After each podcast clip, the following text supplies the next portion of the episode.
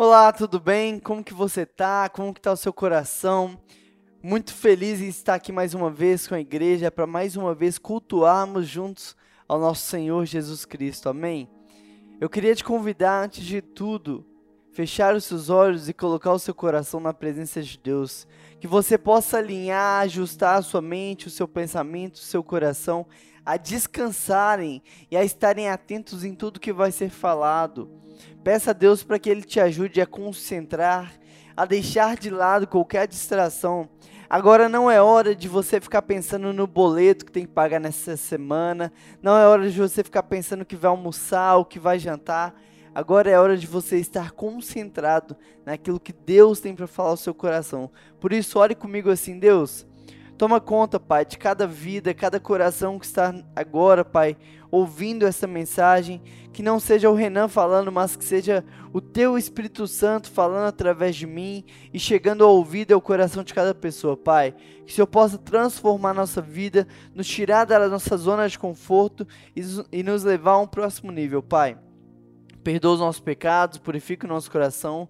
No nome de Jesus que a gente ora. Amém. É muito bom estar aqui mais uma vez. Eu amo quando eu posso pregar para a igreja, quando a gente tem essa oportunidade.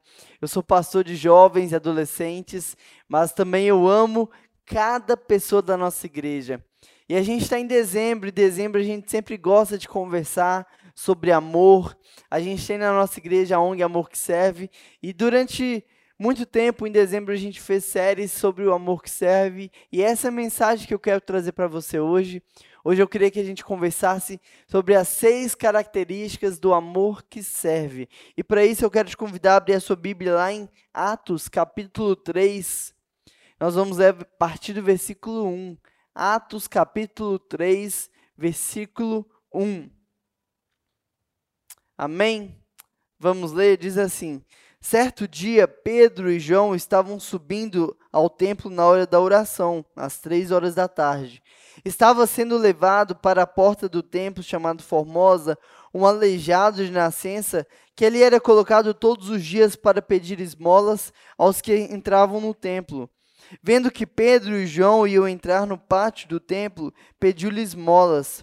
Pedro e João olharam bem para eles, e então Pedro disse: Olhe para nós. O homem olhou para eles com atenção, esperando receber alguma coisa. Disse Pedro: Não tenho prata nem ouro, mas eu tenho isto. Isso lhe dou. Em nome de Jesus Cristo, o Nazareno, ande. Segurando pela mão direita, ajudou ele a se levantar, e imediatamente os pés e os tornozelos do homem ficaram firmes, e de um salto ele se pôs em pé e começou a andar. Depois entrou com eles no pátio do templo e andando, saltando e louvando a Deus. Quando todo o povo viu aquele homem andando e louvando a Deus, reconheceram que ele era o mesmo que costumava mendigar sentado à porta do templo chamada Formosa. Todos ficaram perplexos e muito admirados com o que tinha acontecido. Deixa sua Bíblia aberta, a gente vai lendo aí no decorrer da mensagem, mas esse é um texto que eu gosto muito, é um dos textos mais fortes que tem para mim na Bíblia. Ele é um texto muito forte. E aqui recentemente havia acontecido o Pentecostes e esse momento aqui, Pedro, uh, seguindo esse momento, né, logo em seguida Pedro vai dar aquele grande discurso em defesa de Cristo, acusando ali alguns homens. E agora a gente vai conversar sobre como tem que ser o nosso amor, como o nosso amor tem que ser, como tem que ter as características de um amor que serve. E olhando para esse texto, a primeira característica que eu aprendo é que o amor que serve, ele é proativo. A primeira característica do amor que serve, que percebo através desse texto, é que Pedro e João, eles não esperaram alguém fazer por eles. Eles não esperaram que alguém fizesse por eles, eles não esperaram que alguém tomasse a frente por eles. Isso me faz lembrar uma história.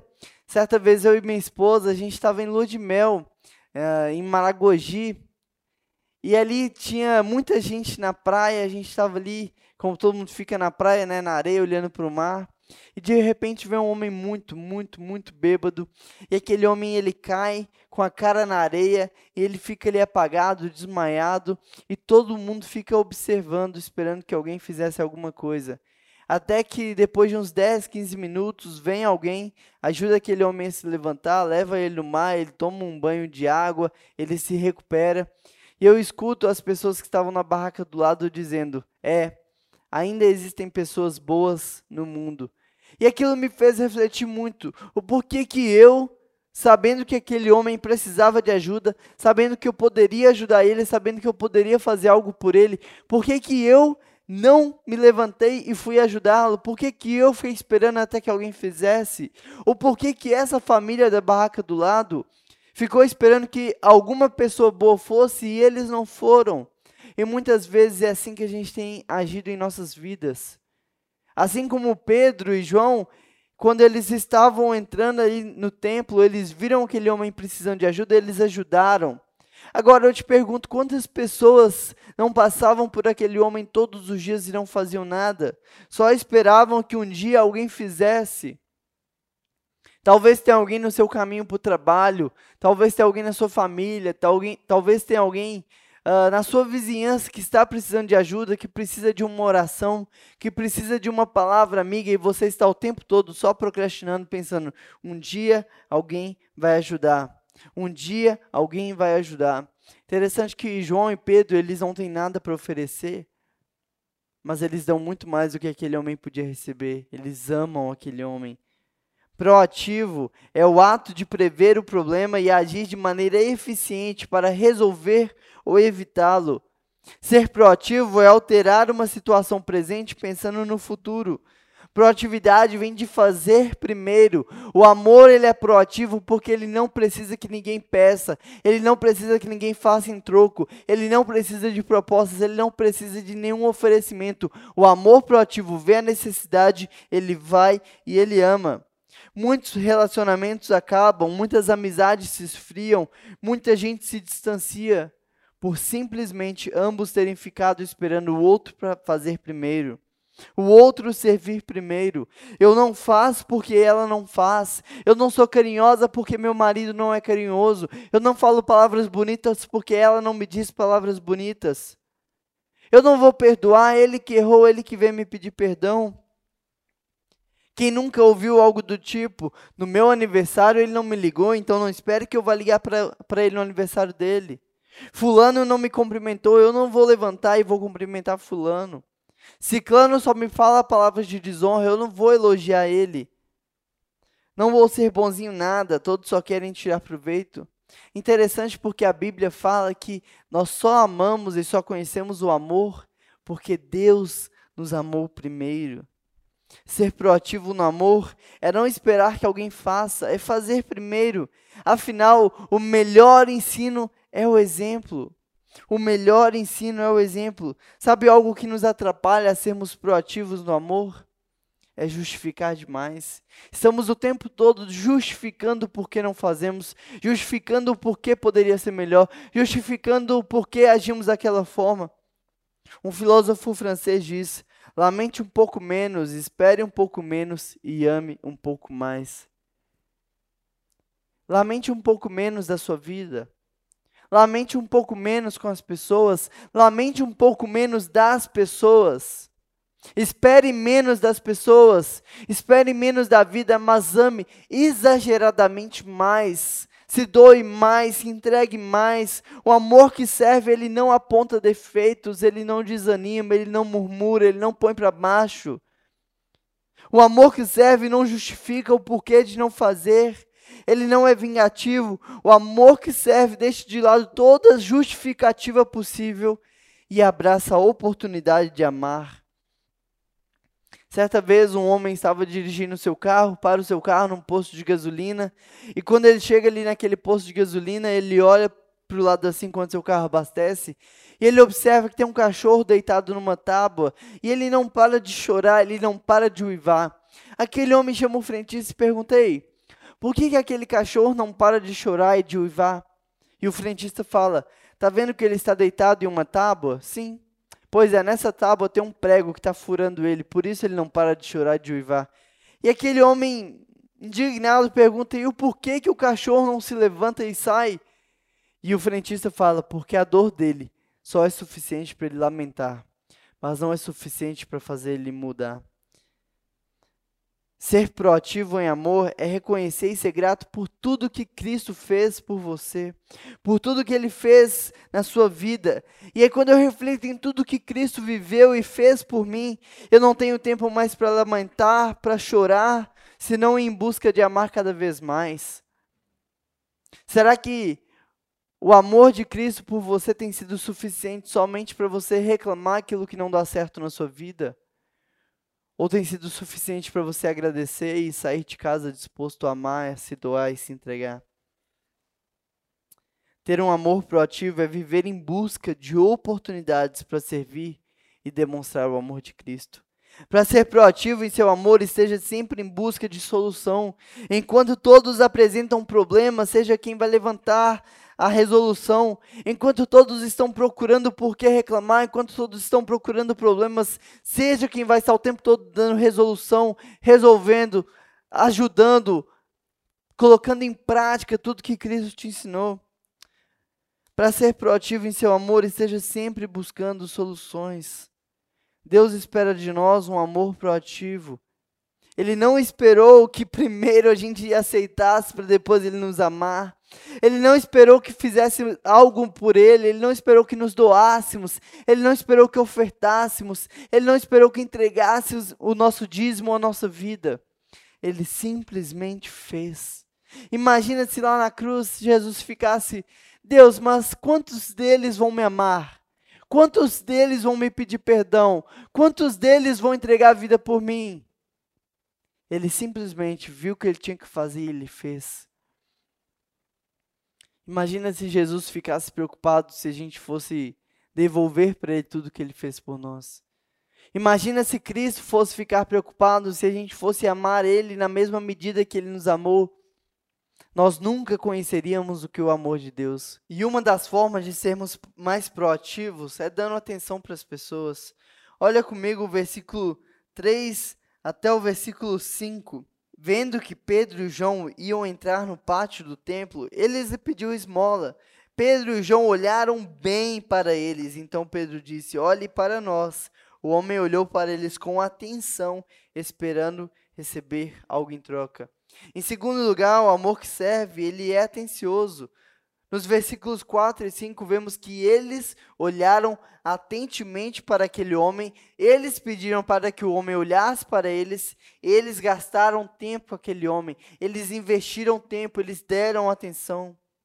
Hoje nós vivemos num mundo onde todo mundo quer falar, mas ninguém quer escutar.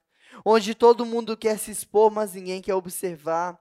Quantas vezes alguém vem nos fazer algum pedido de oração e nós falamos, claro, eu vou orar, e nem sequer a gente ora.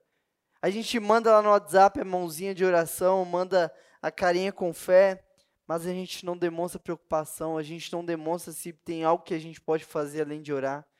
Nós trocamos os valores e a gente está dando atenção para as coisas. Damos atenção para Instagram, para TikTok, para WhatsApp, mas nós não damos atenção para as pessoas. Estamos viciados em entretenimento, mas a gente não consegue ouvir o choro do irmão, emprestar o ombro. A gente trocou o valor, a gente está dando atenção para coisas e ignorando pessoas. Em segundo lugar, eu preciso prestar atenção. O texto nos mostra que Pedro e João olharam atentamente. O problema daquele homem não era falta de dinheiro. Dinheiro as pessoas davam todos os dias quando passavam por ele e ele continuava ali. O que aquele homem precisava era de alguém que resolvesse um problema que ele tinha muito mais profundo. Nós precisamos prestar mais atenção nas pessoas.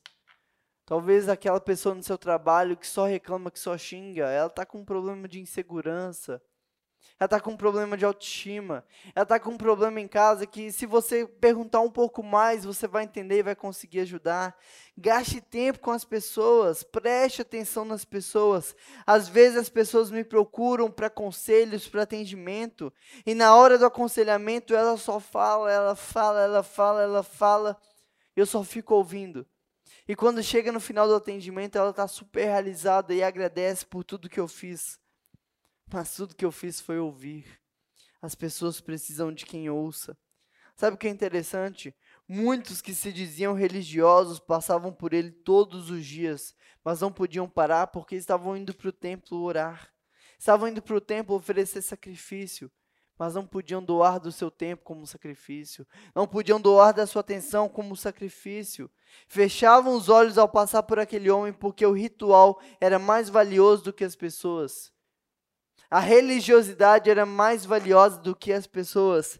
Pedro e João irromperam a oração naquele dia para dar atenção para aquele homem, porque eles sabiam que o próprio Jesus disse: quando derem de comer, quando o ajudarem, estarão fazendo por mim. De nada adianta você ficar na porta do seu quarto lá orando 10, 15 horas por dia, ouvindo pregações se você não tem amado as pessoas que estão ao seu redor. Quantas vezes nos preocupamos demais com teologia, com temas políticos, com hierarquia, com o que as pessoas vão pensar de nós e deixamos de lado o que as pessoas precisam que a gente faça. Pedro e João, eles fitam os olhos no paralítico. Todos achavam melhor dar uma mísera moeda e virar o rosto. Quantos de nós não fazemos isto? Preferimos dar brinquedos e celulares para os nossos filhos. Preferimos o WhatsApp, preferimos dizer para as pessoas: Poxa, que pena. Olha, Deus está no controle. Deus te abençoe e viramos o rosto. Deus está no controle, mas Deus quer usar a sua vida para ajudar. Deus pode todas as coisas e Ele pode fazer através da sua vida. Deus vai abençoar, mas Ele quer te usar para ser bênção na vida da pessoa. Qual foi a última vez que você deu atenção para sua esposa, para os seus filhos? Qual a última vez que você deu atenção para os seus pais? Você olha no olho e presta atenção quando as pessoas falam com você? Ou você só vive no seu mundinho? e não se dedica a ninguém, não dá atenção para ninguém. O amor de Deus, ele é proativo, é atencioso. Ele não é seleto a quem dá atenção. Que a nossa atenção seja uma forma de demonstrar o amor para as pessoas. Que a nossa atenção seja uma forma de dizer para as pessoas que amamos e nos importamos com elas. Em terceiro lugar, o amor que serve, ele é inclusivo. Segundo a tradição, qualquer pessoa que nascesse com qualquer tipo de deficiência era excluída da sociedade, era amaldiçoada e por isso virava morador de rua. As pessoas achavam que a doença vinha por causa do pecado de alguma pessoa ou por causa do pecado da própria pessoa, e por causa disso, ser paralítico trazia muitas consequências. Trazia privações, não podia trabalhar, não podia se relacionar, não podia entrar no próprio templo para orar. E segundo estudiosos, aquele homem estava ali, tinha cerca de 40 anos. Cerca de 40 anos que ele era coxo. E ele nunca havia entrado no templo. Ele não sabia o que era orar para Deus. Ele não sabia o que era poder louvar a Deus. E o texto conta que Pedro e João olharam encararam aquele mendigo, olho no olho. Pela primeira vez, aquele mendigo foi tratado como gente. Pela primeira vez na sua vida, alguém olhou no seu olho, alguém se importou com ele. Aquele homem estava ali na porta do templo todos os dias. Todos conheciam ele como alguém à margem, alguém jogado. Mas Pedro e João viram ali um filho de Deus, uma oportunidade do nome de Jesus ser glorificado. Muitas vezes a gente olha para as pessoas como criaturas de Deus, e espera que elas se tornem filhas de Deus para depois a gente tratar elas como irmãos. Mas como que um órfão vai querer se tornar filho se ele não sabe o que é ter um irmão? Por isso, nosso papel não é olhar, não é olhar para as pessoas como pessoas diferentes de nós que não merecem nosso amor, mas olhar para todo mundo como irmão, seja crente ou não. Nosso papel é olhar como irmão e amar como irmão, para que através do seu amor de irmão por ela, ela entenda que ela também pode ter um pai. Talvez uma prostituta, ela nunca sentiu o amor de Deus. Talvez ela nunca sentiu o amor de um pai. E muita gente vai lá e usa ela como produto. Muita gente olha para ela como um objeto de pecado, como uma tentação. Mas a partir do momento que a gente começar a olhar para qualquer pessoa da sociedade como irmãos, a gente não vai mais tratar uma pessoa como prostituta porque ela é uma irmã que precisa do amor do meu pai. Um bandido é um irmão que precisa do amor do meu pai. Um morador de rua é alguém que é o meu irmão e que precisa do amor do meu pai. E eu não vou fazer com o meu irmão aquilo que eu faria com um desconhecido. Então entende quando a gente começar a amar como irmãos todo mundo, não vai ter mais por que alguém se sentir excluído, se sentir rejeitado, porque Deus ele amou, ele amou por inteiro, ele se entregou, ele se doou. Ele amou de maneira proativa, de maneira atenciosa, de maneira inclusiva.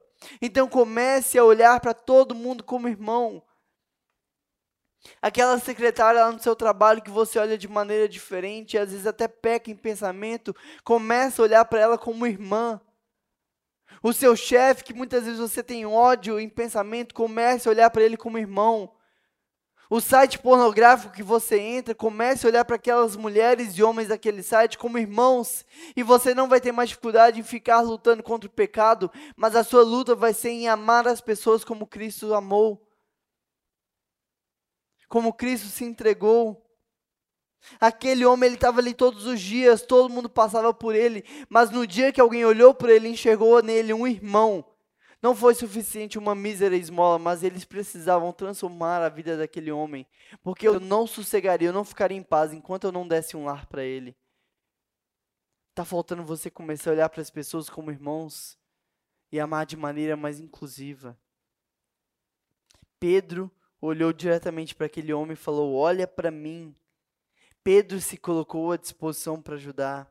Ele deu ao mendigo tudo o que o podia, e o mendigo enfatiza, o texto enfatiza a alegria que aquele homem entrou no templo, louvando, cantando e celebrando a Deus. Você consegue imaginar um homem que nunca podia entrar no templo, que era barrado, que era proibido, e agora, além de ter pernas, além de poder ficar em pé, ele pode entrar e glorificar a Deus. E o texto fala que ele entra saltando, pulando e cantando com muita alegria. E não teve uma pessoa ali dentro que não presenciou o milagre na vida daquele homem que foi transformado pelo nome de Jesus. Quantas pessoas você já transformou com sua vida? Quantas pessoas, depois do encontro com você, saíram glorificando a Deus porque se sentiram amadas por você? Ao se depararem com você, as pessoas saem deprimidas, para baixo, pesadas, ou elas saem cheias de propósito, cheias de vida? O amor que serve não olha a quem. Até porque se olhasse, Deus não teria motivo para ter entregado o seu filho por nós. Amar servindo é sem olhar a quem, é incluindo o excluído, é amando o excluindo, é aproximando os afastados, é levando o amor de Deus a quem for que respire. O nosso papel é amar e servir em nome de Jesus, sem olhar contexto, sem olhar a quem, sem olhar o tamanho. Talvez você olhe para as pessoas e fale assim, cara, eu até poderia ajudar, mas isso aí não é para mim. Cara, o que está em nós é maior do que o que está no mundo. Não olhe para o tamanho do desafio, olhe para o tamanho do seu Deus. Fite os olhos nas pessoas e veja o que Deus pode fazer por eles. Em quarto lugar, o amor que serve, ele deve ser generoso. Eles não se contentaram em encontrar a necessidade sem retribuir com algo, sem servir e amar de alguma forma. Quando temos um coração generoso, não conseguimos ver uma necessidade e não fazer algo. Na parábola do bom samaritano, Jesus ilustra isso muito bem. O religioso fala: o que é seu é seu e o que é meu é meu.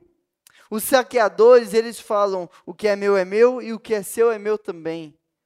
Agora, o homem samaritano, ele olha e fala: o que é seu é seu e o que é meu é seu também. Ser generoso não é sobre ter muito, é sobre o que eu faço com o que eu tenho. Agora, em novembro, nós tivemos a Black Friday, ou melhor, a Black Fraud, onde se vende pela metade do dobro do preço. Mas sabe o, o curioso sobre a Black Friday? Ela surgiu em um dos feriados mais tradicionais e populares dos Estados Unidos. Todo ano, na famosa ação de graça, todos os americanos eles disputam para ver quem vai fazer aquele jantar de ação de graça e vai poder chamar seus amigos para de maneira farta comerem e agradecerem a Deus. E esse feriado era tão importante para eles, eles eram tão generosos, que um dia antes desse feriado, todos os americanos iam para as compras e virava uma bagunça. Acabavam os estoques, eram filas, era trânsito, e por causa disso, consequentemente, todas as sextas-feiras, que eram vésperas do Thanksgiving, todos os americanos faziam uma bagunça no país. E aquilo ali virava um caos. E por isso os, os policiais começaram a apelidar aquele dia como Black Friday, um dia antes do feriado. Porém, a gente imitou o nome. A gente trouxe para o Brasil o nome da Black Friday, mas nós não imitamos a essência. A essência aqui é a gratidão. É você ser generoso para agradecer o que Deus tem feito. É o repartir. Nós pegamos o consumismo, pegamos o individualismo, pegamos o egoísmo, mas nós não pegamos a essência que é a generosidade. Quantas vezes você chamou seus amigos seus parentes e se reuniu em uma mesa e foi generoso com eles e falou: Olha, isso aqui é porque Deus tem me dado muito mais. Qual foi a última vez que a sua generosidade constrangiu alguém? Qual foi a última vez que Deus demonstrou o amor dele por alguém através da sua generosidade? Em quinto lugar, o amor que serve não é medíocre. Dos versículos 6 até o versículo 8, nós vemos que eles não foram medíocres. Eles não deram o que todos davam. Aquele homem estava ali há 40 anos. 40 anos, todos os dias, as pessoas entregando esmolas. Obviamente, não era prata e nem ouro que ele precisava. Não era prata nem ouro que mudaria a vida dele. Aquele mendigo pede esmolas e ganha novas pernas. Aquele mendigo pede esmolas e ganha uma vida eterna. Talvez 40 anos, pessoas foram até generosas em dar ouro e prata, mas nada mudou a vida daquele homem. Mas porque Pedro e João olharam com amor, olharam com atenção, olharam com generosidade, olharam de maneira inclusiva, aquele homem pede esmolas e ganha pernas e vida eterna. Pedro não tinha ouro nem prata, mas tinha poder. Hoje a gente tem ouro, tem prata, mas não temos tido mais poder. Temos bolsos cheios de ouro. Temos bolsos cheios de prata, mas a gente não pode dizer para alguém: levanta e anda. Eu tenho uma casa chique, tenho um carro caro, tenho um celular de última geração, mas e poder? Aonde ficou o poder da igreja? Sabe o que tem acontecido? Crentes, ao invés de viver para repartir, se entregar e se doar, têm vivido para consumir, para acumular, para ter e para se aparecer.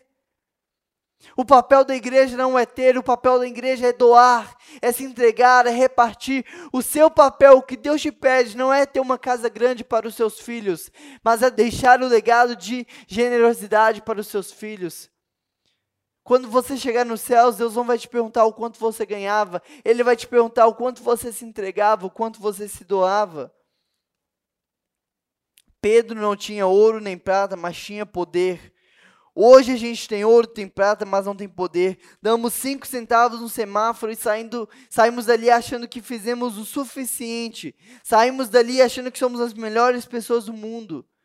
De cinco centavos, provavelmente aquela pessoa já está cheia. Mas sabe o que é interessante? O poder não estava em Pedro, estava no nome de Jesus. Pedro mandou aquele homem se levantar pelo nome de Jesus. E quer saber como ter poder? Pedro conhecia o nome de Jesus, estava fresco em sua memória os feitos de Jesus, seu relacionamento com Jesus. Pedro orava e jejuava constantemente. Hoje queremos ter muito ouro e prata e pouco relacionamento com Deus. Certa vez Tomás de Aquino, ele entra na sala de um líder religioso, e aquele líder religioso contando muito dinheiro, vira para Tomás de Aquino querendo fazer uma brincadeira e fala: É, Tomás, a gente não pode mais dizer como Pedro e João, né? Não tem ouro nem prata. E Tomás de Aquino olha para aquele líder religioso e fala: Mas também não podemos dizer, levanta-se e anda. Porque a gente tem ouro e tem prata, mas não temos mais poder. Que não sejamos medíocres em nosso amor, que possamos ser atenciosos, proativos, amando a todos de forma generosa e, por último, lugar, em sexto lugar, o amor que serve, ele é ousado. Ouvi uma definição interessante sobre o envelhecimento. Envelhecimento é o momento em que as pessoas deixam de lado os sonhos e começam apenas a ter lamentações, ou seja, envelhecimento é excesso de passado. Pedro é um cara que nunca teve medo de ser ele mesmo diante de Jesus. Ele amou e errou intensamente. Mas por conhecer a Jesus, seus erros o ensinaram a ser ousado. Pedro nunca ficou lamentando seus erros, pelo contrário, ele usava os seus erros para se tornar cada vez mais ousado com Jesus. Ele entendia que quando ele errava, Jesus o ensinava. Quando ele errava, Jesus o corrigia. Então ele pensava: eu posso ser cada vez mais eu, porque cada vez mais ele vai me ensinar a ser melhor. Se eu solto esse celular e ele cai, sabe por que ele cai? Ele cai porque eu permiti, porque eu soltei. As nossas atitudes geram resultados. Somos nós quem escolhemos os resultados que vamos ter. Devemos ser ousados em nossas atitudes para amar de maneira ousada. Para amar, precisamos ser ousados. Hoje nós temos medo de abençoar, temos medo de curar e de agir pela fé, porque pode ser que não aconteça e a gente passe vergonha. Eu me preocupo em não passar em vergonha ao invés de confiar no nome de Deus. Eu me preocupo com o que vão pensar de mim ao invés de confiar que Deus pode curar. Mesmo o mesmo Pedro que afundou nas águas, o mesmo Pedro que repreendeu Jesus, o mesmo Pedro que cortou a orelha do soldado e negou a Jesus, agora cura um paralítico. Isso deixa mais do que claro que não tem a ver comigo, mas tem tudo a ver com Ele. Não tem a ver com o que eu posso fazer, mas com o que Ele pode fazer. Não tem a ver com quem eu sou, mas com quem Ele é. Que Deus! Isso deixa mais do que claro que é infinitamente mais por Ele, cada vez menos por mim. Pedro sempre foi ousado e aprendeu através da sua ousadia. Através da ousadia de Pedro de errar diante de Jesus, ele aprendeu sobre a infinita fidelidade de Jesus. Nós temos o costume de esconder e ter vergonha dos nossos erros. Fechamos os olhos para orar diante de Jesus e falamos: Ó oh, Deus Altíssimo, o teu servo está aqui de coração limpo e puro. Isso é religiosidade. Ser ousado diante de Jesus é falar: Deus, eu não merecia nem poder orar. Eu não merecia nem poder estar de pé. Ai de mim diante da tua santidade. Pare de esconder quem você é para Deus e assuma a sua identidade. Fala, Deus, eu erro, eu peco, mas eu quero ser usado por Ti. Eu quero ser purificado, eu quero ser mais parecido. Pedro assumiu e sentiu seus erros de tal forma que ele não teve medo de mandar com que o coxo se levantasse porque ele reconheceu que ele era homem para errar, mas que Jesus não era homem para pecar. Pedro até podia ter erros, mas Jesus não tinha.